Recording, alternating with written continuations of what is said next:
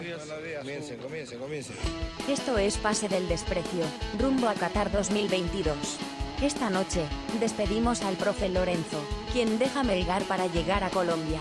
¿De qué forma? Leemos tweets de colombianos enojados, por supuesto. Además, Daniel se pone la camiseta de Australia en nuestro segmento internacional. También hace la mejor imitación del profe Techera que oirás en tu vida. Es excelente. el desprecio gracias a Radio Depor, otra edición más de tu podcast favorito. Hoy con los muchachos del staff, por supuesto, con Horacio Benincasa que no está, con Daniel Aliaga, arroba Saki sin razón, y con Carlos Se Aburre, eh, parte del staff de este podcast, eh, que hoy, bueno, tenemos este, muchas cositas ricas para hablar, ¿no? Muchas cositas sustanciosas. ¿Cómo están, muchachos? ¿Qué tal? Bien, bien, bien. Este, primero decirle a la gente, ¿no? Que le pido disculpas, este, en nombre de Piero, por mentirles, porque no hay muchas cositas ricas, porque hay poco fútbol ahorita. Hay mucho fútbol amistoso, hay mucho de eso, sí. Pero fútbol es fútbol. pero- Fútbol No, es fútbol. sí es. Mira, Ha en habido- la Liga ha habido 1 cositas. Ha habido Ha habido, ha habido Champions League, ha habido eh, partidos amistosos, la finalísima, ha habido el Nacional de Yugi. Es verdad. eh, Ba- Bachelet ha ganado un evento paralelo. Eh, hay, hay muchas cosas para, para, para comentar en ese programa, así que... Ah, y otra cosa, quería decir, este, hacer mención de algo, por ahí la gente eh, comienza a sacar conclusiones que no son. En el Ah. último programa, después de mucho, estuvo Horacio Benincasa, el Che, y no estuvo eh, nuestro buen amigo Bachelet.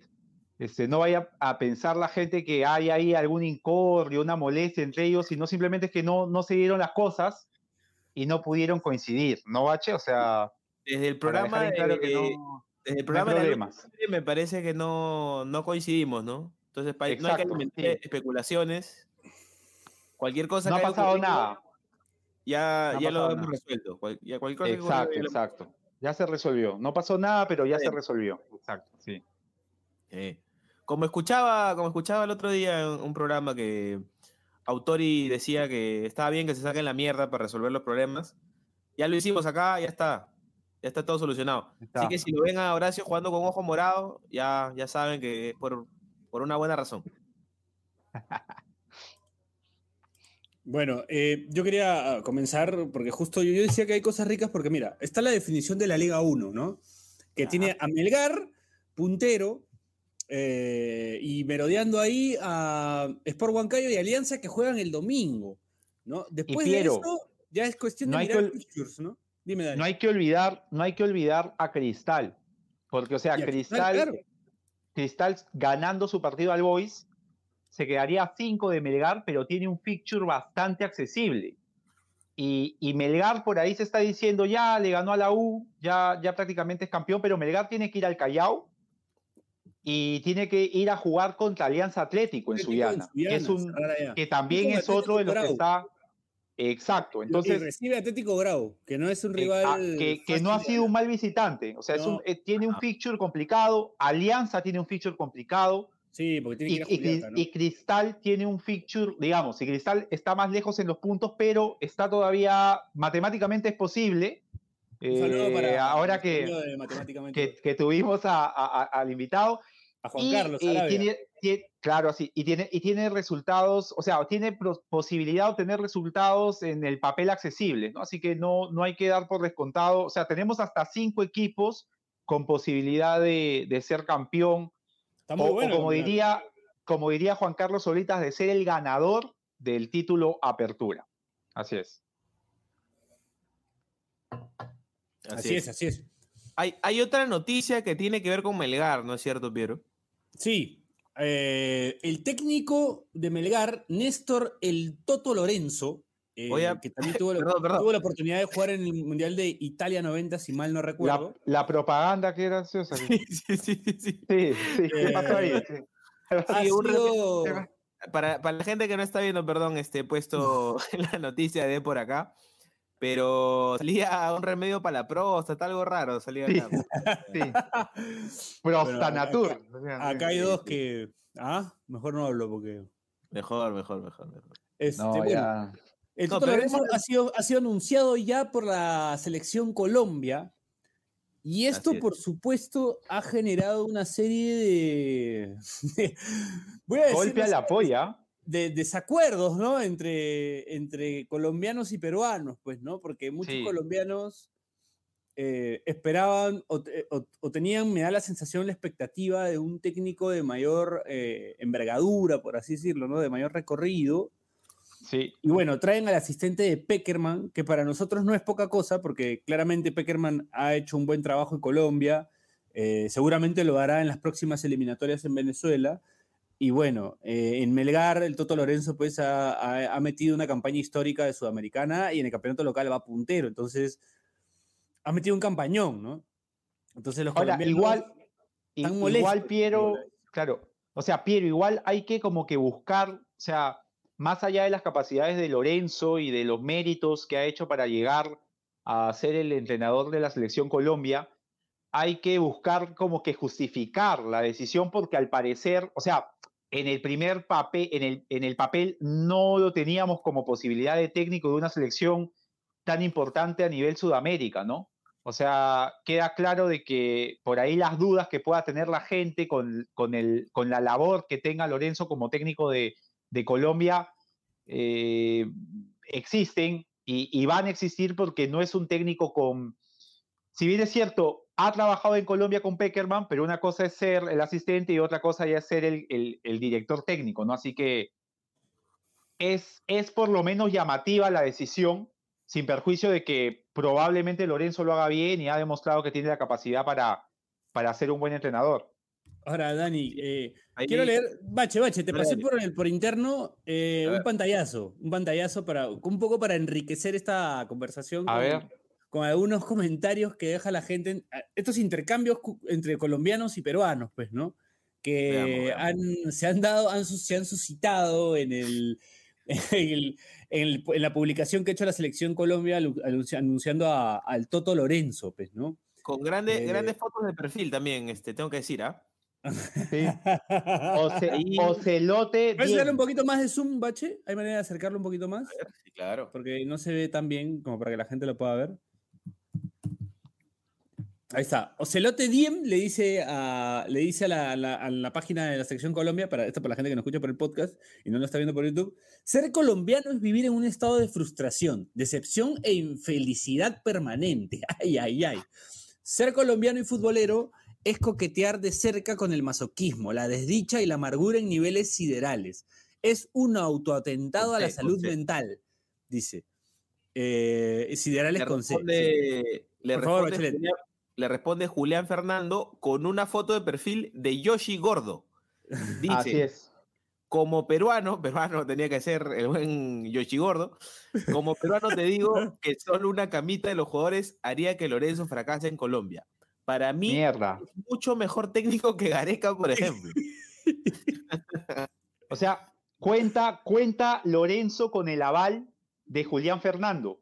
Y si no Sí. ocurriera, eh, no hubiesen buenos resultados para Colombia, eh, entiendo que Julián Fernando eh, se va a declarar responsable solidario de los, de, de- de los problemas que eso pudieran generar, ¿no? O sea, va, a aparecer, claro, sí, porque hay mucha confianza en Julián Fernando con lo que pueda pasar con, con Néstor Lorenzo. Ante, un paréntesis, Bache, Ocelote Diem eh, me resulta un poco exagerado, siendo, eh, copiándome la introducción de Julián Fernando Yoshi Gordo, como peruano, me parece bastante exagerado lo de Ocelote Diem, porque si ellos nos señalan de que ser colombiano y futbolero es coquetear de cerca con el masoquismo, ¿qué me queda a mí como peruano y aliancista? ¿No? O sea, De acuerdo.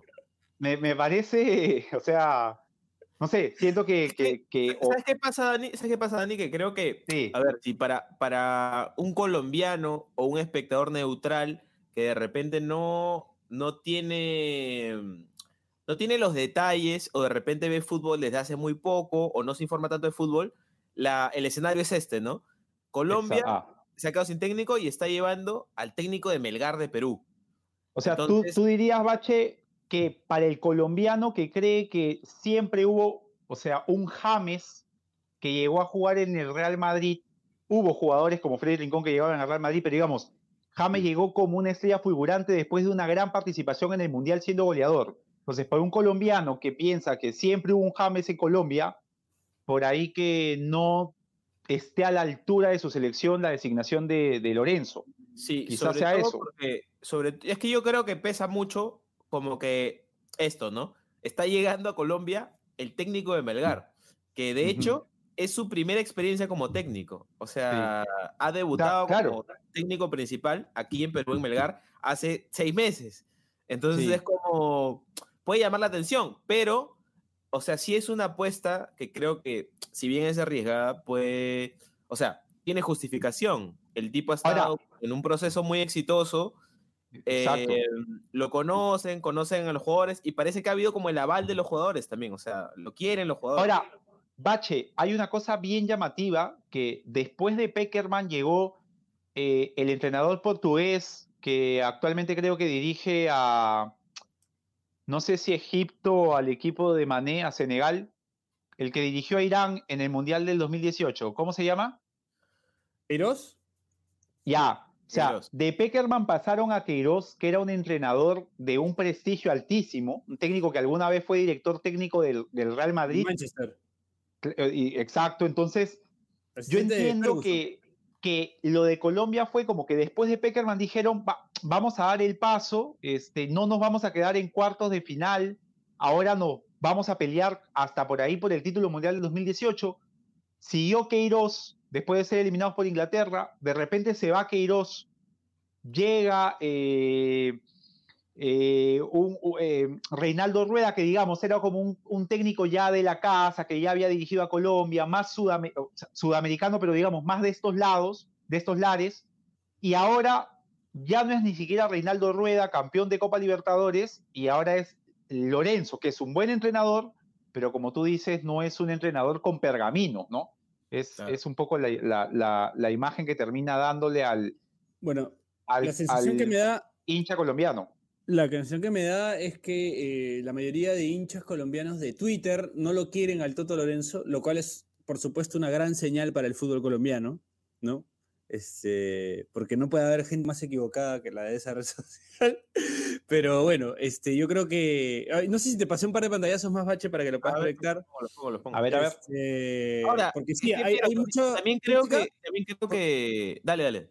No, por la ilusión que tenía el hincha colombiano, porque sonaba gente como Bielsa o Gareca, ¿no? Entonces, ellos pretendían, pues, un técnico de esa, de esa, de ese prestigio, por así decirlo. Se hablaba de selección. Renato Gaucho, También, de Renato Gaúcho. También. sí.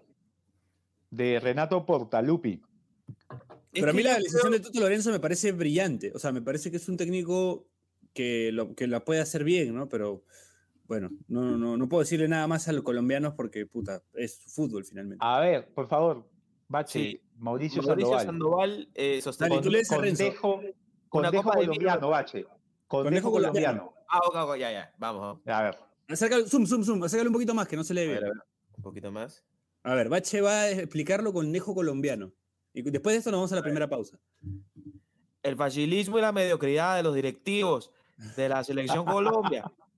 Esa era tal la búsqueda exhaustiva que iban a realizar. ¿Quién carajos dijo que el, el hecho que haya sido el asistente técnico de Peckerman tiene experiencia con selecciones? El DT de Melgar de Perú es el idóneo. Terrible. O de puta, gonorrea. ya, Dani. Tú eres Renzo, tú eres Renzo. El comentario la abajo que le responde. de Renzo, Renzo J19. Estimado, te lo digo como peruano. Nuevamente, el como peruano ya se está haciendo muy, muy, muy constante. Lorenzo ha hecho un muy buen trabajo en Melgar. Confíen en él como nosotros confiamos en Gareca. Un técnico que no tenía experiencia en selecciones antes de llegar acá. Ahora, Oye, es gracioso que lo los peruanos se. No, pero Sí, es sí. gracioso que los peruanos se agarren el pleito, ¿no? O sea, Sí, claro. va- van a ir hasta el final con Lorenzo, ¿no? Van a- digo, es, oh. es un peruano más, es un peruano más, Lorenzo. Sí. Porque ahí no ves, Piero, tú que, tú que te has zambullido un poco en ese, en ese debate tuitero, no ves argentinos ahí, tú ves No, colombianos. no, son todos peruanos. Son todos peruano. peruanos que, que están ahí, así como que los colombianos preocupan. Es como yo cuando criticaban a Bengoechea, así que yo me metía, no, hermano, dale paciencia que el profe. Así igualito. Puta. No, hermano, te lo digo como peruano, te lo digo como peruano, como si nosotros fuéramos una garantía de, de- Lo- Lorenzo, de eh, conocimiento de fútbol, ¿no? O sea, como que. Lo- Lorenzo ¿Ah? se transformó en el ají de gallina, Bache. Sí, ¿Puede ser? Claro, Lorenzo se transformó en el ají de gallina, sí. Claro. Claro, vamos, claro. Con, vamos con una más antes de ir a la pausa. O sea, Este, No, yo solo quiero decir una cosa, Bache, que es como. Puta, o sea, es como que un día va a pasar. Mañana quiero irme de viaje y a cualquier huevón que esté por ahí de otro país quiere decir, no, te lo digo como peruano. sí. Claro. Si fuera marca. O sea, es para Marca. garantizar que. Marca Perú. Claro, te lo digo como peruano. Papolo, ¿ah? Papolo. Te lo digo como peruano, sí. Eh, a ver, Baby ver, Bike Bache. tiene eh, un, sim- un emoji de, de ciclista y un emoji de hombre. Entonces, Ya, eh, a podemos ver. asumir que es un hombre ciclista. Dice: Bienvenido un técnico sin experiencia y No, recorrido. no, no, no, no, no, no, no, es colombiano. Es Ah, colombiano. ya, perdón, perdón, perdón, perdón. Sí, por te quedó perfecto, Bache, por favor. Bienvenido un técnico sin experiencia y recorrido, cuyo mayor logro fue ser asistente de Peckerman. Todo el mundo de la dirigencia para llevar a esto y ahorrarse la plática, la platica, perdón. No creo que sea el hombre, primero para recuperar la senda y segundo para dar el salto de calidad. Es lo que dice. Te sale bien, Bacha. Te Sale bien. Piero, a, Bach- a Bachelet le sale exactamente como el colombiano, solo que está con el look de Borges. Está con el look de Marito Borges, ¿puede ser? ¿No? Pero le sale Sí, sí, exactamente se como el al colombiano de, le sale como el Sí, sí, sí. colombiano de, eh, Muy bien de- le sale, del ¿ah? original. Bien, Bacha. Sí. weón. Bueno, no, no, no lo quieren mucho a Lorenzo por allá. No. Pero Ahora, yo creo, iba a decir, perdón, Dani, perdón, Dani, este, rapidito, Sí, sí, sí. con buena onda, ¿no? Pero yo siento que el colombiano contemporáneo medio que se ha engañado un poco con el nivel de su selección, ¿ah? O sea, creo que esperaban que llegue Mourinho, una cosa así. De acuerdo, ahí de te pasé, pasé el último pantallazo, Bache, para que entiendas por qué y vamos a la pausa. ¿Puedes proyectarlo, por A favor? ver, a ver. Sí, claro, claro. Porque además de sus A ver, propios técnicos, segundo. ¿no? Osores, Osorio, perdón, Osorio, Hernán Torres, que son nombres que, que ellos tanto querían en la selección y ven el Toto Lorenzo que... Este sí tienes que leerlo, pero como ultra colombiano, ¿no? porque tiene ahí el... A ver. A Córdoba, primo de Iván Ramiro, le responde al, al Twitter oficial de la Selección Colombia y le dice: No joda, un principiante. Si lo ilusionan a uno con Bielsa. Signo de exclamación. Está molesto nuestro amigo A Córdoba. Puta que te salió... Bueno, aplauso, aplauso, aplauso para Bache. bueno, Le ha salido Bravo. espectacular el no joda. Puta, superaste mis expectativas. ¿verdad? Superaste mis Bueno, con esto vamos a la primera pausa del programa y regresamos con más Pase del Desprecio gracias a Radio Deport. Además de escucharnos, ¿quieres vernos? Suscríbete a Depor Perú en YouTube y mira nuestros episodios. Solo no lo hagas a la hora de almuerzo.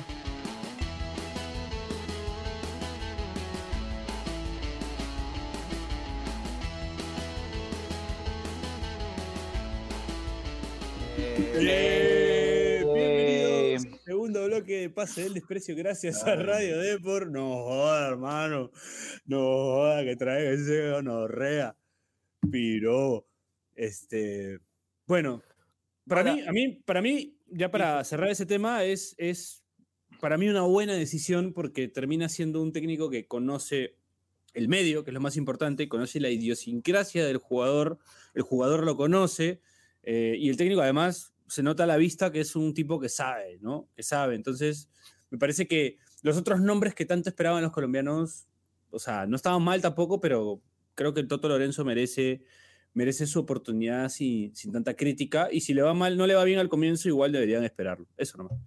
Y, y si le va Sí. mal también, o sea, para nosotros no va a estar mal, pero una cosa que, que yo creo, Piero, que se ha tomado muy en cuenta es que el mejor, digamos, el futbolista más allá de Luis Díaz, el futbolista que en su momento de esta generación colombiana fue el mejor eh, por números y, por apariciones en equipos grandes, fue James.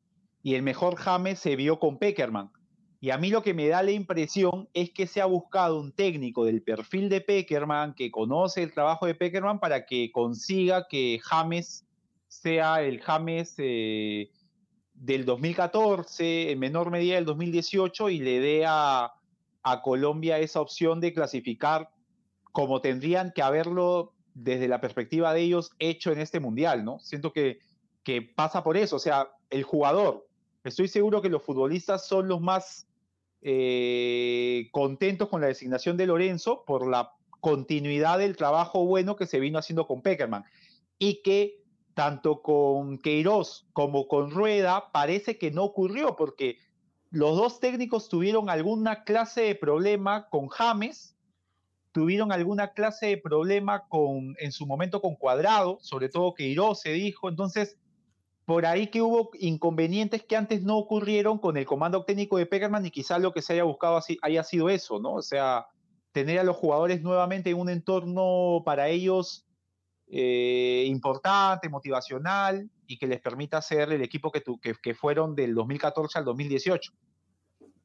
Sí, de acuerdo. Y además, Dani, creo que lo podemos enganchar además con lo que vamos a hablar a continuación creo que lo hemos hablado en programas recientes, como esta, este resurgir de otro tipo de técnico, otro tipo de fútbol, a partir de, por ejemplo, eh, Scaloni en Argentina, que es un técnico más como de que los jugadores estén cómodos y ya ganó la.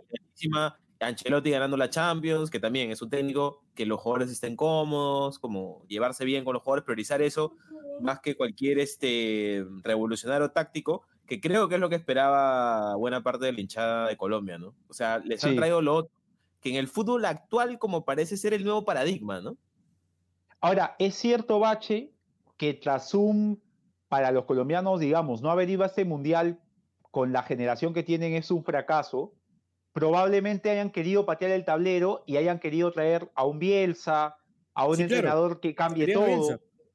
Exacto, entonces eh, entiendo que al no traer a un entrenador así, más allá de una figura rutilante, eh, aparece un, técnico que ha trabajado con Peckerman de un perfil similar al, de los entrenadores de los, que, de los que ha mencionado este Bache, y probablemente sea eso, o sea, nuevamente traer eh, lo, que, lo que le dio resultados a Colombia, que Colombia es, o sea, la mejor selección colombiana que hemos visto siempre es esa selección colombiana jugando con un enganche, jugando con, con dos delanteros, sin mucha rigidez táctica.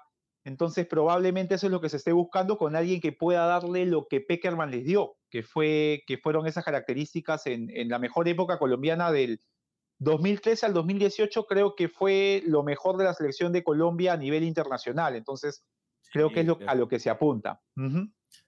Eh, ahora, más importante aún, muchachos, y, y Piero está congelado, creo, pero espero, pero puede está escucharme. Leyendo este... Más importante, ahí se fue. Vamos conversando esto contigo. Más importante, ¿quién suena para chapar Melgar puntero de la Liga 1 y en octavos de Sudamericana? Bache, se ha ido eh, Juan Máximo Reynoso del Cruz Azul. Ojo. No me sorprendería ver a Juan Máximo Reynoso dirigiendo a Melgar, un técnico con historia en Melgar, que lo sacó campeón en su centenario, que digamos que fue la semilla de este Melgar, eh, que ya no melgarea, de este, de este Melgar que, que, que, es protagonista, que compite internacionalmente, que ha jugado finales, que ha sido campeón. Sería muy bueno que llegase Reynoso a Melgar, sobre todo por lo que se viene a nivel internacional, ¿no? O sea, Melgar está en la gran posibilidad de conseguir un resultado histórico a nivel, eh, a nivel de su historia, conseguir un cuarto de final, semifinales. Entonces, por ahí que Reynoso podría ser ese, ese, ese símbolo traído nuevamente que los motive a no quedarse un poco en el aire ahora que se fue Lorenzo y les permita seguir adelante con, con, este buen, con esta gran participación internacional que está consiguiendo. Sí, además un técnico que internacionalmente como demostró que sabe jugar, o sea, sabe plantear los partidos, ¿no? Sí, sí, sí. doble 0-0 a Sao Paulo en esa época. Se nota que tuvo una buena Libertadores también antes con la U, me parece, que no, no iba a clasificar. Que no clasifica porque pierde con San Lorenzo, claro. Sí, pero hace ocho puntos, me parece, o sea. Sí, sí, sí. O sea, es un entrenador que, o sea, eh, Reynoso es un tipo que se adapta a las circunstancias. Sí. Eh, no, no, no es un tipo rígido, pareciera que lo es, pero no es un tipo rígido. Entonces, por ahí que Melgar, eh, que, es un poco lo del, lo del Melgar de Lorenzo, ¿no? O sea, es un, es, un es un equipo que sabe resistir, sabe atacar, te puede hacer tres goles, puede, puede, puede colgarse del arco y aguantar. Entonces, por ahí que Reynoso, y sobre todo Bache por el tema emocional, creo que lo puede golpear a Melgar, que lo deje el gran hacedor de esta campaña. Entonces, que llegue Reynoso podría ser una buena, un, un- un buen paliativo a que se les haya ido pues el entrenador que ha conseguido esta gran campaña, ¿no? Ahora, de repente estamos hablando huevadas y ya techera, ¿no? Pero sí es como, sí como dices, como dice que ha dirigido, que ha Sí, dirigido claro. a ¿ah? que ha dirigido a Claro, cumple, cumple Sí, algunas de las características que hemos mencionado. Este, Pero igual, igual, este, ya lo he mencionado, no estoy seguro si en el programa, yo creo que sí, pero yo soy medio reinosista para la selección si es que Gareca se va. Soy, estoy, en ese, estoy en ese barco. Y yo creo que si se da lo de Melgar, creo que los tiempos calzan como para que esa, esa historia ocurra como ya parece escrita, me parece, ¿ah? Claro, lo tendrías acá, por ahí haciendo una buena campaña con Melgar, con un Gareca eh, ya yéndose con las esferas del dragón, si pasa, si sale todo bien, Y por ahí que, que pueda hacer, bueno, el cambio de mando ese, que creo que es, que es como tú dices, ya pareciera estar escrito, ¿no? O sea, pareciera que es el cambio que se tendría que dar. Así que sí, ojalá, la verdad, me gustaría mucho verlo a, a, a Reynoso como entrenador de Melgar, sobre todo porque eh, a, a nivel internacional, por lo que ha hecho, me, me daría, digamos, cierta molestia ver que un equipo que ha conseguido pasar de ronda con un argentino, un brasileño y un uruguayo, por ahí se desmorone anímicamente porque se les fue el entrenador, ¿no? Entonces, creo que la presencia de Reynoso podría evitar eso. Sí, es cierto. A ver, Piero parece que ya. A ver. Ya, volvió. Volvió. Volvió. Sí, volví, volví, volví. Piero, Vamos. estábamos conversando de quién podría llegar en lugar de Lorenzo a Melgar y yo le hablaba de Juan Máximo Reynoso. No, pero está difícil, libre, ¿ah? po- pero está libre. Y Sí, es un está libre, técnico, pero yo con, creo que his- se va a es un quedar- técnico va- con, con historia en Melgar, Piero. Sí, pero yo creo que va a tratar de pulular todavía el fútbol mexicano, Reynoso. Si está allá, ¿Tú crees? no, sí, yo Suena creo que feo, todavía tiene suena chances de feo que... polular, ¿ah? Suena feo polular. Como que suena que es el, el Chepe Torres de México, una cosa así. Sí, pues. Sí. No, se va, pero yo creo que se va a quedar por ahí, alguna oferta le va a llegar. O sea, creo que es un tipo que en México por lo menos ya ha ganado, ha ganado cierto prestigio, ¿no? Y, y Sí, no yo creo que es más- Ahora, Es como un deseo de que no, le, no se caiga Melgar, como decía Dani, ¿no? Sí, o sea, después claro. de este, este buen inicio de año. una pregunta, muchachos. ¿Lorenzo se va ya o, o termina de dirigir con, con Melgar hasta el final de la apertura? Yo creo que termine la apertura, ¿no? Debería ser Ah, así. ya.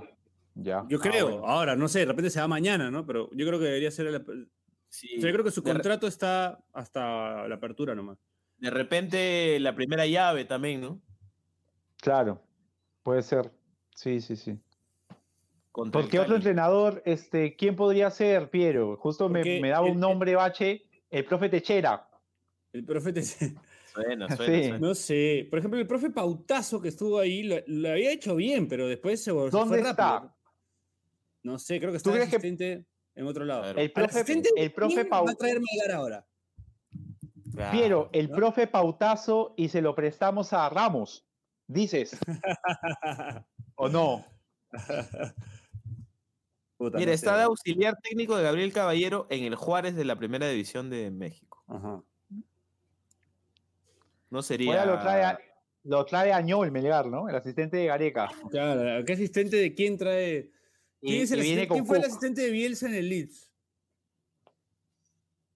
Puta, buena, Al asistente de Becasese lo van a traer. Una cosa así. Al asistente de Mosquera, weón. Dicen que trabaja bien el asistente de Mosquera. Así. ¿A qué se dedica? weón? No sé, weón. Dice, no sé quién dice. Leí en Twitter por ahí, creo, alguna, alguna Ah, vez. ya, bacán, bacán. Bacán. Un saludo al No. asistente. Hoy sí, no hables mal que como. No, no, no, yo no, no, no, pero yo, no, no, pero No, al no, contrario, no, al no. contrario, al contrario, al contrario. bueno, No, sí. no, bueno, yo, he escuchado, a decir una huevada. a No, no, no, No, he escuchado, tranquilo, tranquilo. bueno, que, que es un tipo Yo- que, y se nota, pues no, porque Mosquera Ah, no, ha estado bien en Pero hay Cristal, un- le sigue yendo bien. hay un tema, un tema con, con todo el respeto del mundo, o sea, ser el asistente del profesor Roberto Mosquera, que es un muy buen DT, debe ser una cosa complicada en el sentido de poder aparecer, porque el profesor Roberto Mosquera es un sol, digamos, a nivel de, de- de dirección técnica, o sea, él, él es quien engloba todo, ¿no? Quien encarna Ah, todo. claro.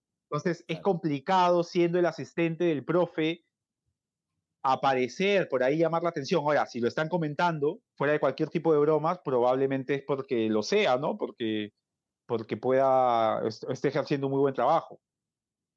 Sí, no, Pueda que sí. Mira, Este, Hablando de asistentes, el asistente de San Paoli fue Decio, que hoy es directivo, dire- director técnico de Sport Huancayo. ¿no? El asistente de Peckerman ahora es DT de Melgar, bueno, ahora de la selección Colombia. el Entonces, profe Aput se este, fue a Ayacucho. El profe Aput se fue a Ayacucho. ¿Puede ser? El profe Put, que se fue, se fue de Ayacucho el profe Put, pero lo estaba haciendo bien. se el fue profe a Put. Se Ah, fue. bueno. se fue. Metió sus cinco puntos, creo. Este, ahora, la campaña a nivel local no hacía malos partidos Ayacucho, pero no estaba sumando, está por ahí ya en zona de promoción. Creo que eso le jugó en contra al profe. y no aguanto, no aguanto el doble torneo ahí, Dani, ¿no? Sí, sí, sí. El profe, yo lo veía muy mortificado. Recuerdo el partido en Cusco contra, creo que jugaron Everton, ¿puede ser? Eh, Estaba pendiente de Guidino. Y había momentos donde ya era como que le decía, ya no te voy a decir nada. O sea, ya se enojaba por los, por los reclamos que hacía. Se veía que era un profe que lo vivía mucho. Y Sí. por ahí, como tú dices, o sea, ya puede ser que haya habido un desgaste por parte del profe también, pues, ¿no? De, de, eh, dos, dos torneos, se no, no se hizo una mala campaña a nivel internacional dentro de lo que Ayacucho podía hacer, pero igual no se consiguió pasar y a nivel local eh, Ayacucho no está haciendo la campaña que ha venido haciendo antes, ¿no? O sea, un año que jugó la final, el otro que clasificó a Copas y esta vez está bastante lejos. Dani, ah, volviendo a lo de Melgar, este, en realidad no volviendo a lo de Melgar, me miento. Eh, Carlos Decio, bueno, el hermano de Carlos Decio es el asistente de Bielsa, de, perdón, de San Paoli en el, en el Marsella, Jorge Decio. Man. Todo se conecta al Perú, ¿no? De alguna u otra forma. Todo, Sí, todo, sí, todo, sí. todo. No sé, pero bueno, no sé a quién podría traer Melgar. Bueno, Reynoso debe ser una posibilidad real, sí. Yo no creo que llegue por un tema de, de que el tipo allá en México podría agarrar otro equipo tranquilamente, pero bueno, está libre, deja el, el puesto de ahí, Melgar. ¿no? Te creo que no para la U también. La U también está buscando entrenador, me parece. O, o por lo menos es lo que rumorea, se rumorea en redes, pero no sé si el Coco Araujo de repente termine el año también. ¿no? Tan mal, mal no lo está haciendo tampoco. Lo bueno, lo bueno de todo esto que conversamos es que no hay mucho misterio en el caso de Ayacucho, ¿no? Así que bienvenido, profe Opina. y, y se fue Franco Navarro de UTC y seguramente eh, Va a volver a Franco Navarro. Franco Navarro Franco Navarro para como flamante nuevo técnico de UTC, ¿no? Ahora, yo lo recuerdo a Franco Navarro, técnico de Melgar, la vez que cogoteó a un asistente o un árbitro, ¿puede ser? Asistente. ¿No? Sí. Sí, puede ser. Mira, Franco, Franco Navarro, Navarro como técnico de Melgar cogoteo. también, ¿no? Claro. Está libre Franco Sí. Navarro. Lo trae a Cardosa y lo trae a quién más. Un jugador de Navarro de siempre. Algún, algún grandazo arriba. Cardosa algún sí. grandazo. Sí, sí, Sarabia sí, algún Múnich. andazo arriba, sí. Y lo trae a, a Millán. Cardosa, A Millán, y, y al Oso Pando, para que juegue arriba en, en Melgar. Lo, sí. sa- lo saca de la Liga de Fútbol 7 para meterlo ahí en Y lo trae. Sí, lo- lo trae, sí. Puta, el oso pando, el oso pando jugó en Las Palmas, ¿no? Jugó en. Alianza también. Pero, o sea, llegó a segunda de Oye, España. y Petróleo García, Buena campaña. ¿Qué será, no? De profe Petróleo. Petróleo. Petróleo, ¿no? eh, Club Trolio, Club Trolio. Petróleo. El Pucha. último entrenador con una buena actuación internacional, ¿ah? Claro. En Cuarto de final en- de Copa en- Libertadores con Garcilaso. Pero fue lo porque lo ascendió de Copa Perú, lo llevó al año siguiente a una final de, de campeonato local contra Cristal y al año siguiente mete cuartos de, de, Sudam- de Sí. Copa Libertadores, o todo al hilo. Lo caso. Y el profe Petróleo era asistente, no, era el que le, le daba información a, creo que a San Paoli, ¿puede ser? Sí. Pensé Sí, que ¿no? ibas a decir a, a Churchill. No, no, no, no, no, no. No, pero le daba A- información a- a, a, a San. Paoli. A, Creo que sí, ¿no? a San Paoli le daba información, sí, sí, sí. El profe Petróleo. Bueno, no sé, ¿quién será el misterio? El misterio es una buena pregunta, ¿no? ¿Quién será el nuevo técnico de FBC Melgar, ¿no? La dejamos picando, seguramente las próximas horas, días, semanas eh, tendremos nuevas noticias sobre el técnico del equipo que está puntero y que eh, puede salir campeón de la apertura, en una apertura que está recontra, recontra picante, ¿no? Porque se viene el partido de Alianza Huancayo, el segundo contra el tercero, como ven, acotaba Dani, Cristal se puede meter ahí en el quilombo, como dijo nuestro amigo el Chapo Ramúa en un programa acá, ¿no? Ajá. Siempre están arriba ahí en el quilombo. Entonces, este, se pone bonita la cosa, se pone bonito el cierre de campeonato. Se, se avisora un bonito día domingo. 10 y 30 de la mañana juega Perú. A Ah, la una de la contra- tarde ¿Contra quién, Dani? contra Nue- Nueva Zelanda. Ajá. A la, a la una de la tarde Cristal con el Boys. Y a las 3 y 30 Sport Huancayo Alianza Lima. O sea, tranquilo desde las 10 y media. 9 y media, o sea, tu, tu desayuno, miras tranquilo tu partido. ¿Recomiendas a los, que, a los oyentes que no se la peguen el sábado para que no estén todos resaqueados, se levanten a la una, sino que, que más bien tengan un sábado tranquilo y que el domingo. un sábado despierten? tranqui, que se la peguen el viernes, cosa que el sábado, el sábado ven recuperan. su, su, su Liga de Naciones eh, a partir de la una, sea, tranquilos, todo calza, mira, te la pegas viernes, ves tranquilo tu fútbol a partir de la una, no hay Liga 1, ya no hay ligas, y el día te quedas tranquilo en tu casa, te pones a ver tus series en la noche, todo tranqui, y el día domingo, este, claro, te metes tu partida de Yugi, ¿no? Este bache, y Bien, también. Buen plan y tranquilo, te ves tu- tus partidos el día domingo, sí. Así es, Piero. Me, me gusta, me gusta. Este, para el próximo bloque, de repente, porque hay, hay bastantes cosas ahí que quedaron, ¿ah? Este, Dani tiene algunas, algunas cosas que decir sobre el partido Australia-Jordania. Han habido dos finales. Material. Voy a traer la- finalísima, la- ¿no? La sección internacional, así como, como hacía Ju- Julito Meléndez en Goles en Acción. Bueno, Julito pero- Bosque de Piernas Meléndez, ahí está. Vos que- Bueno, pero sigamos hablando un poquito del torneo local antes de ir a la pausa, porque todavía falta para la, para la segunda pausa. Dale, dale. Este, quería hablar un poco del, del campeonato local, pues, ¿no? Que, que la verdad, eh, más allá de la sacada de vuelta de, de supuesta, supuesta sacada de vuelta de Shakira. Ha- de Piqué a hablemos- Shakira.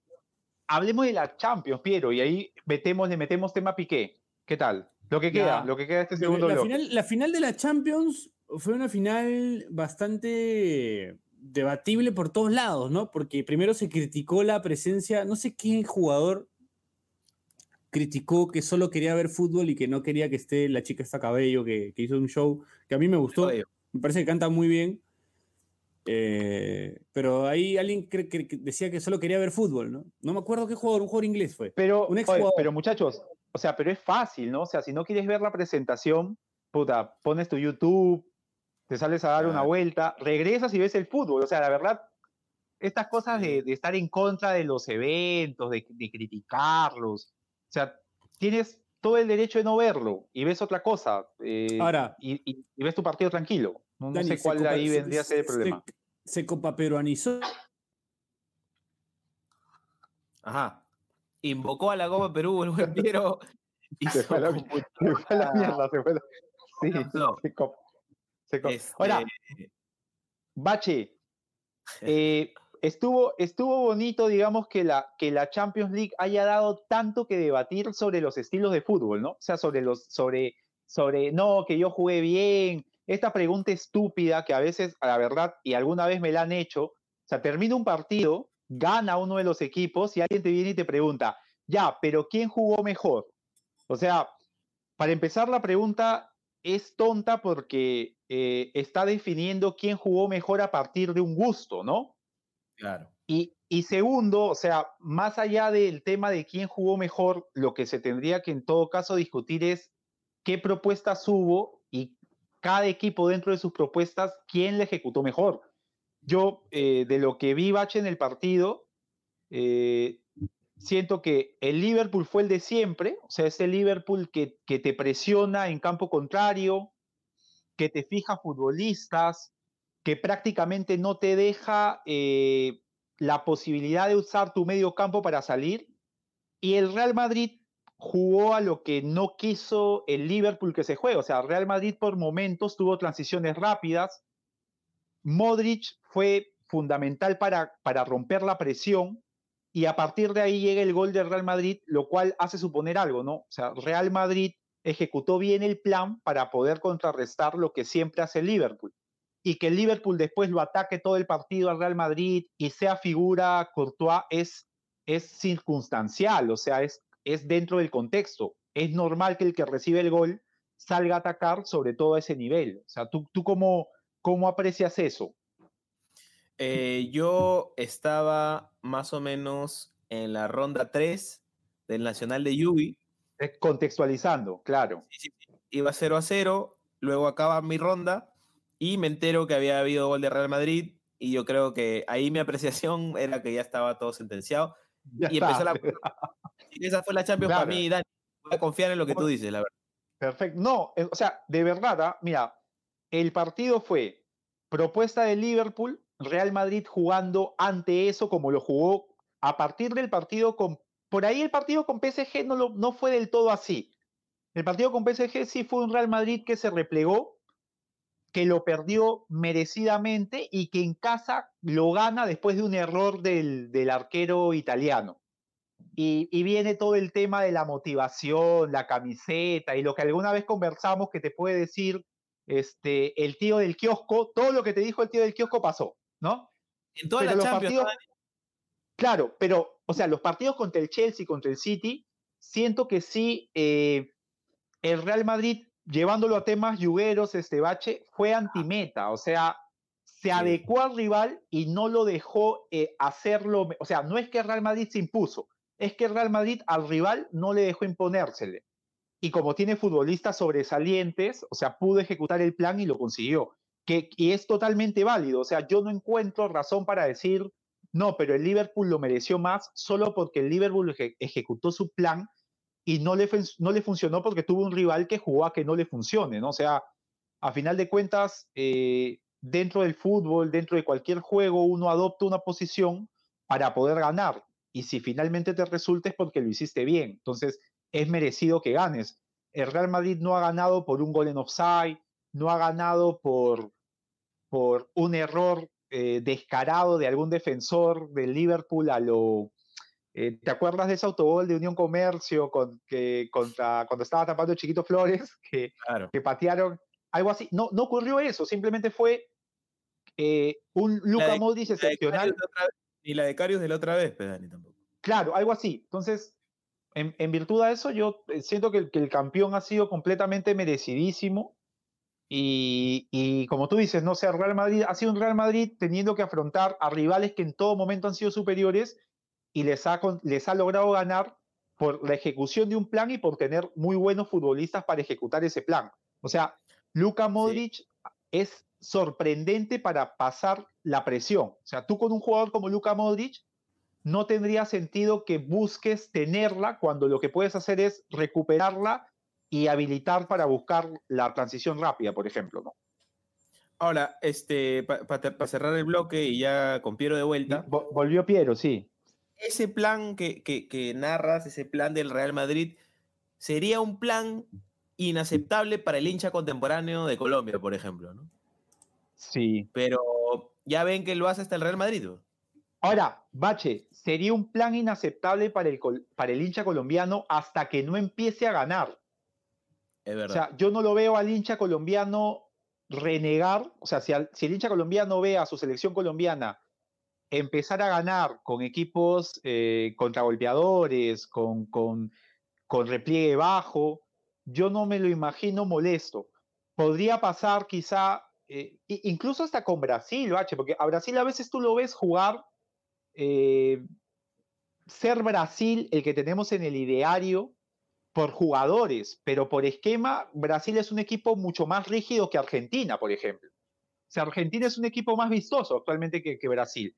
Lo que pasa es que a veces hablamos con, con, digamos, este, la repetidora, con lo que nos, nos acordamos, pero Brasil ya no es esa clase de equipo, ¿no? Tiene jugadores talentosísimos, sobresalientes, pero, pero ya no tiene ese fútbol vistoso y mientras ganen yo creo que ellos van a estar contentos y, y debiera ser así, ¿no?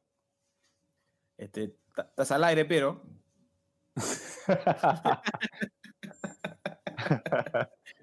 Tengo mi compare. No, este, nada, estoy teniendo unos problemas con la máquina que se me cuelga, no sé por qué. Se te copa, bueno, Perú, copa peruanizó. La, No, decía que la Copa, claro, la Copa, la Champions se Copa peruanizó en el sentido de que, bueno, cómo ah. arranca ese partido con el retraso y la gente, las ah. imágenes de la gente metiéndose al estadio, trepándose. La verdad que nunca había visto algo así en una final de Champions, ¿no? Y, y la verdad que me emocionó, me emocionó, me gustó. Ahora, es verdad, Piero, que, que Liverpool tiene como que ciertos antecedentes con esas cosas, porque en su mayoría eran hinchas de Liverpool, ¿no? No, ¿y viste lo que pasó en el bus? Que le pusieron Richard Arlison. Este, ah, buenísimo. Los, de, los del hinchas del Everton. Buenísimo, buenísimo, buenísimo. Nunca vino, ¿no? Muy buena, muy buena, muy buena, muy buena. Muy buena. Yo solamente estaba esperando que un inglés hincha de Liverpool pusiera eso no es gracioso, o sea, con eso no, no, no da risa.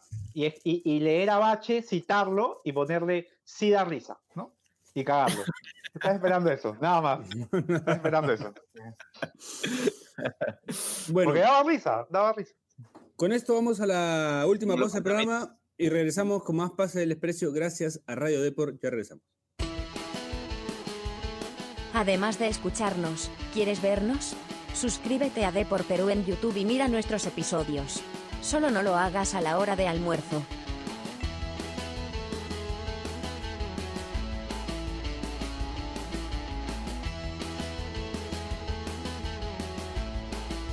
Eh, eh.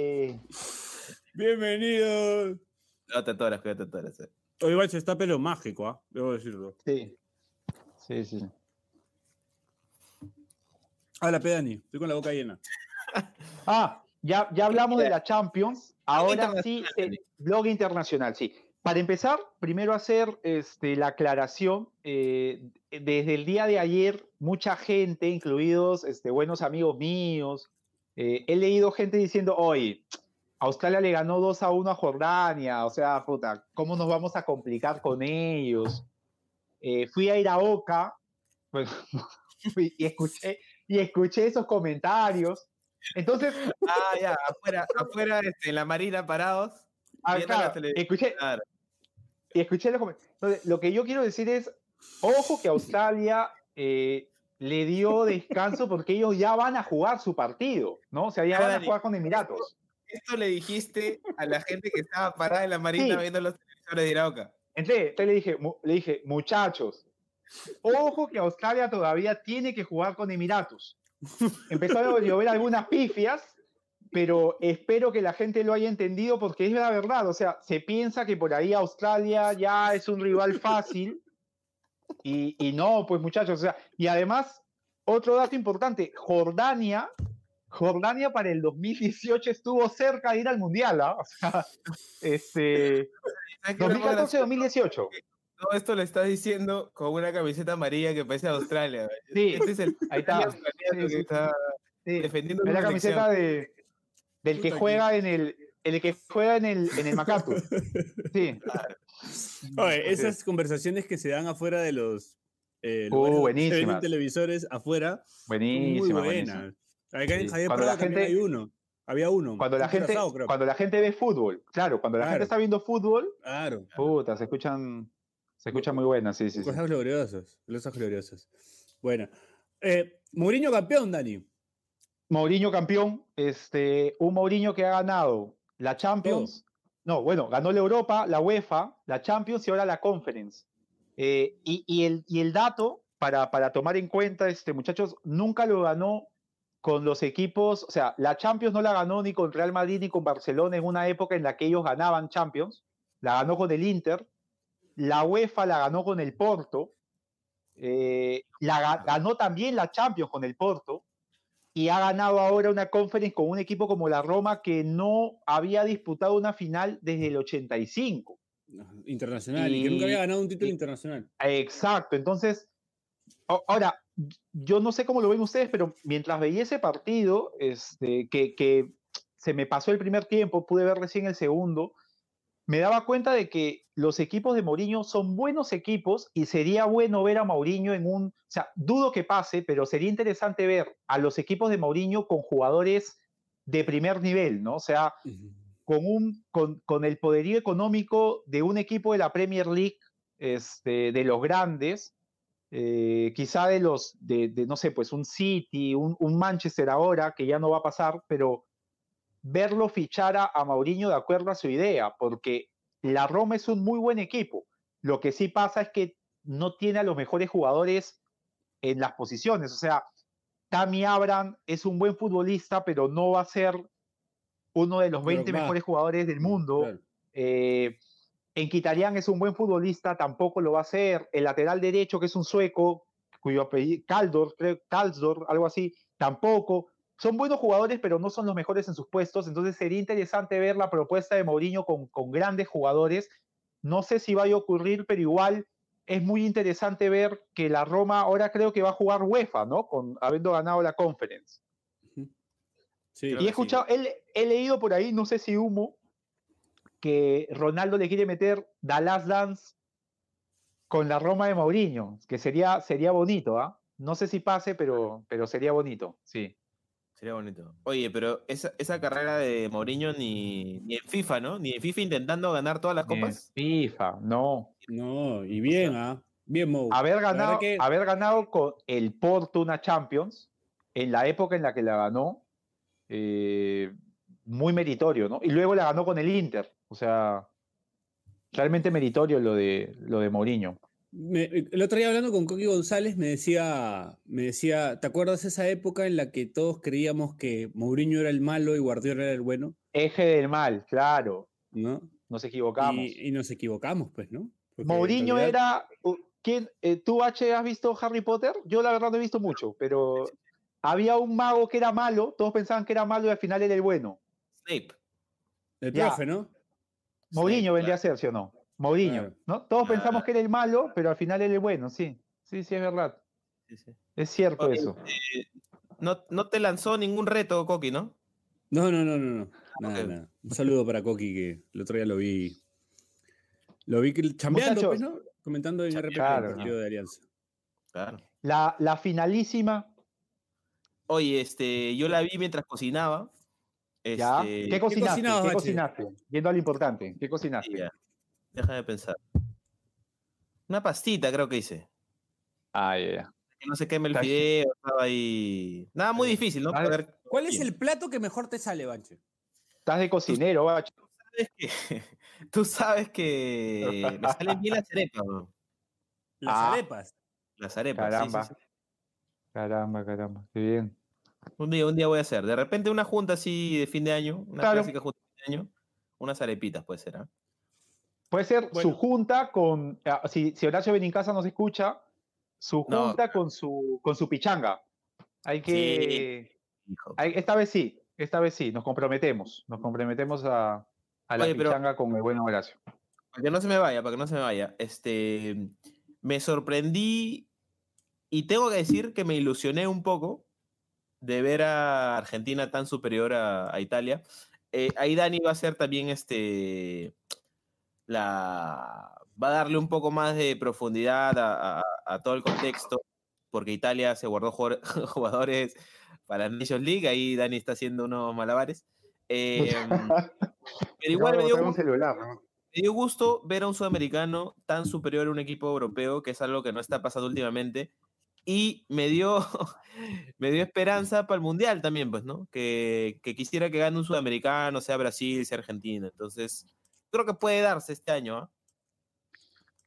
Yo, yo, H, la verdad, tengo una impresión parecida. O sea, siento que esta, que esta selección argentina eh, ha conseguido fundamentalmente, eh, como tú indicabas al comienzo, no sé si dentro del programa lo que conversamos mientras no se conectaba Piero, O sea, siento que los argentinos o los jugadores argentinos, más allá de ser un plantel que funciona a la perfección, con, con, cumplimientos tácticos importantes, siento que los futbolistas están felices de estar ahí, están felices eh, de ejecutar el fútbol que les agrada. Y, se nota, ¿no? Porque se nota hasta un Lío Messi que, ¿quién lo iba a pensar, ¿no? Un Lío Messi mejor en la selección que en comparación a su club. O sea. ¿Cuántos años vimos lo opuesto? Y ahora es como que el Messi bueno es el del... Eh, es bueno Messi en el PSG, pero digamos, el Messi genial es el de, el de Argentina y no el del PSG. Ah, ah, ¿Qué dice ahí? Un periodista. No, Lee, adelante, Piero, adelante. Un periodista argentino de pedido como empresa de, de seguridad, como Liderman. Ah, ya, ya, ya. Escribe. Mientras para Argentina es un partido importante y, y suma copa, Italia no le da ninguna trascendencia y guarda a sus mejores jugadores para la Nations League. Consideran el de hoy un trofeo menor e irrelevante, casi un amistoso. Vale aclarar que es una copa oficial. Y el profe Techera, ¿quién es el profe Techera? ¿Quién te interpreta el profe Techera? A ver, dale, Dani. Con su color, con su color tienes que hacerlo. Claro, pero no, no leo, no leo. Suméalo, suméalo. A ver, a ver. No, no, no me sale. Espérate. ¿Ahí lo ves? Ahí lo ves. A ver. Leí mal, Mufeti. Pensé que decías, guardan para el mundial. ¿Cómo te duele? Bien. bien, bien, bien. He intentado, he intentado modularlo como el profe, ¿ah? He intentado modularlo como el profe. Oye, cada vez que leo tweets del profe, porque él siempre deja los puntos suspensivos, este, lo, lo, lo, lo, imagino, o sea, lo leo así, ¿no? Siempre lo leo así al profe, al profe Techera. Duele. ¿Cómo te duele? Mufetti lo mató. Sí. Este, bueno, es que es cierto también que Italia se guardó gente, ¿no? Pero Argentina igual fue muy superior, o sea. Cuatro, cuatro futbolistas, pero, pero igual sí siento que, o sea, también pasa mucho por la cabeza el fútbol y todo lo demás. O sea, estaba, estaba jugando una selección que se siente candidata para ir al Mundial frente a una selección que, que, puta, le debe estar ardiendo no estar jugando ahí, ¿no? O sea, este partido con las dos selecciones clasificadas al Mundial hubiese sido otra cosa. Ah, está. O sea, sí, Italia sin, sin ir al Mundial, puta, no, no es, pues, no, no. Mentalmente no está, pues, ¿no? Sí, no les, debe, les debe doler un montón. Uh -huh. Es verdad. Sí. Ahora, co compartes, Piero, Dani, tú creo, creo que tú sí, esto de que este año puede ser para un sudamericano. Este, Yo el otro día sí. a, a nuestro amigo Umiño decir que Brasil gana un mundial cada cuatro mundiales, de repente eso también ayuda.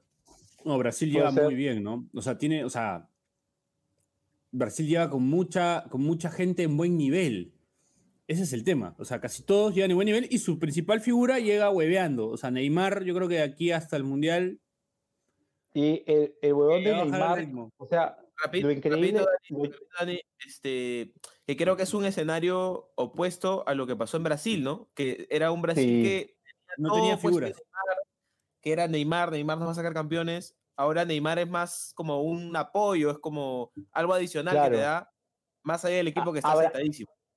a Brasil, este Bache, yo siento que le hizo muy bien eh, la Copa América del 2019, que la gana sin Neymar. O sea, siento que eso hizo que Brasil sea ese equipo, o sea, Brasil es un equipo muy duro, es, es muy difícil hacerle gol, es, es, es un equipo que defiende muy bien, que muy disciplinado tácticamente, y, y digamos que Neymar vendría a ser la cereza al pastel, ¿no? O sea, Neymar es el futbolista que, que, que, que le responde a los problemas que le puedan generar otros equipos en cuanto a, a, a hacer daño. Pero, pero como una selección sólida, eh, Brasil en ese aspecto la veo muy bien parada.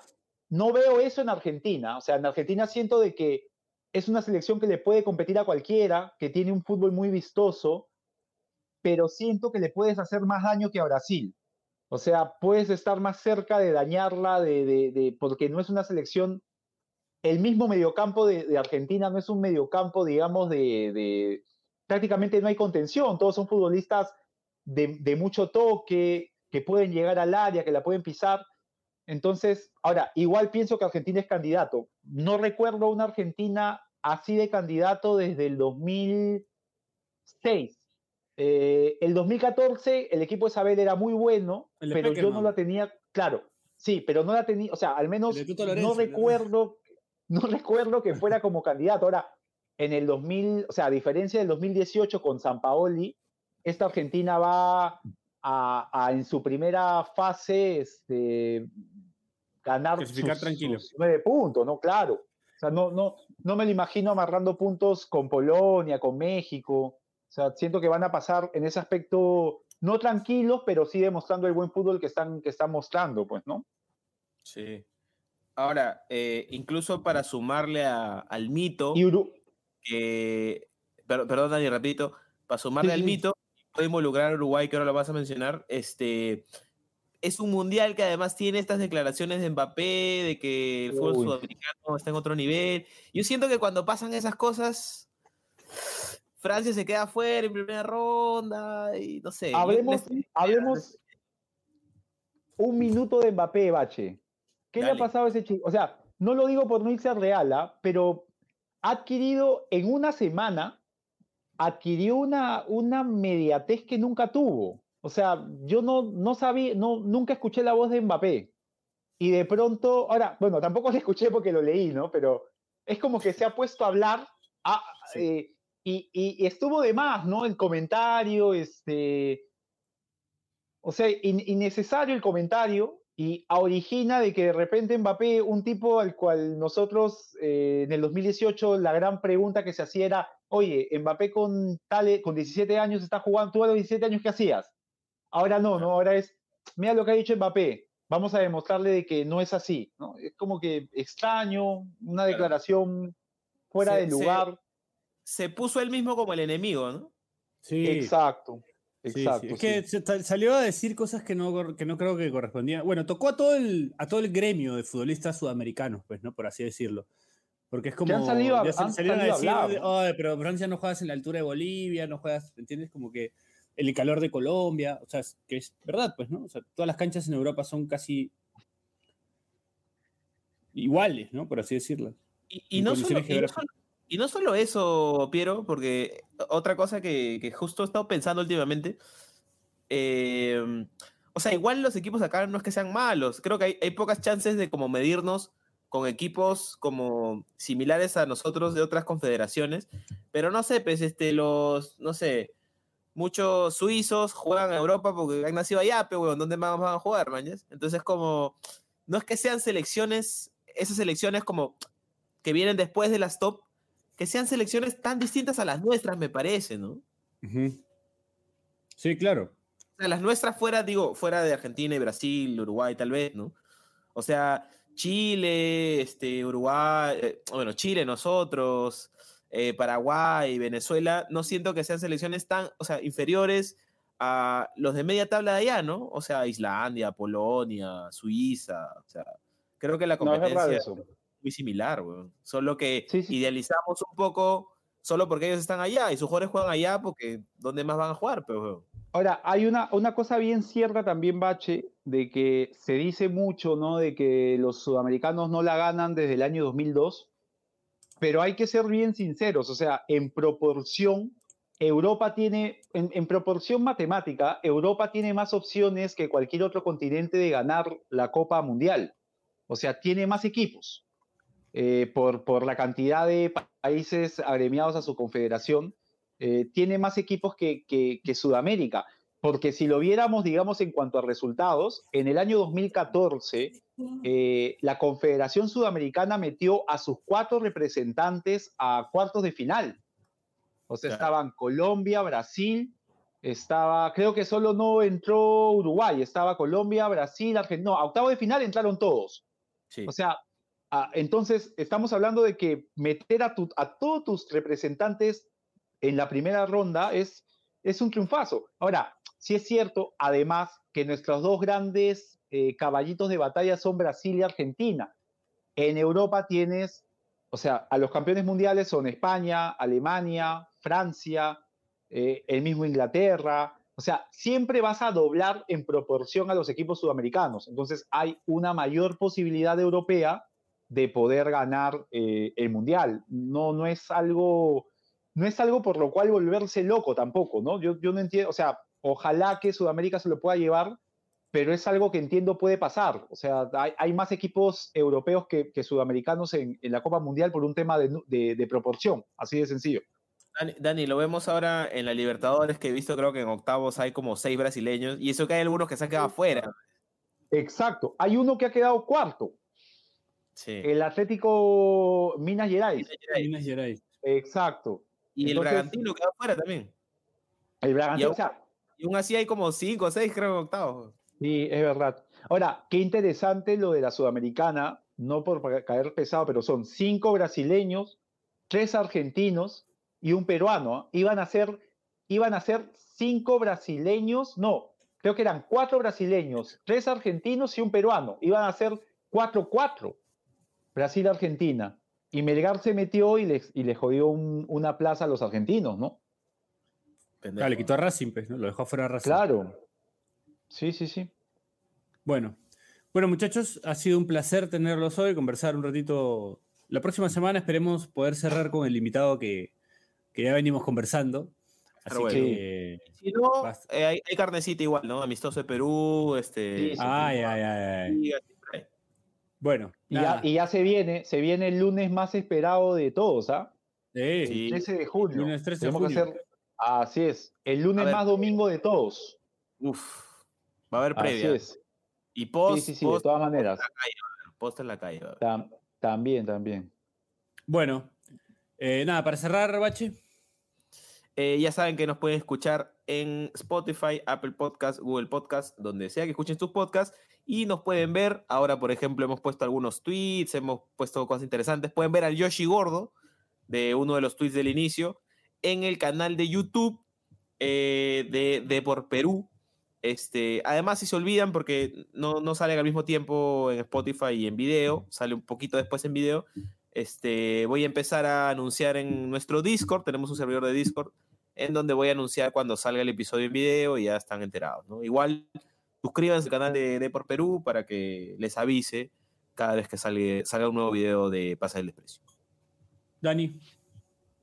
Eh, agradecer este, siempre la, que nos sigan eh, nuestra comunidad y decirles de que mm, esta vez no voy a hablar de justicia en la familia, lo que les voy a decir es que no menospreciemos a los rivales con los que vamos a jugar. No hay que engañarnos con ese Australia-Jordania. Eh, son dos rivales duros. Eh, Australia es un equipo que en el último mundial nosotros lo pudimos superar, pero le hizo pelea a Francia, le empató a Dinamarca, así que hay que ir con, con el optimismo que necesitamos, pero también con la, digamos, con, con cierta prevención de que estamos jugando contra rivales que están peleándose lo mismo y que, que son buenos equipos. O sea, si están ahí es porque son buenos equipos, así de sencillo.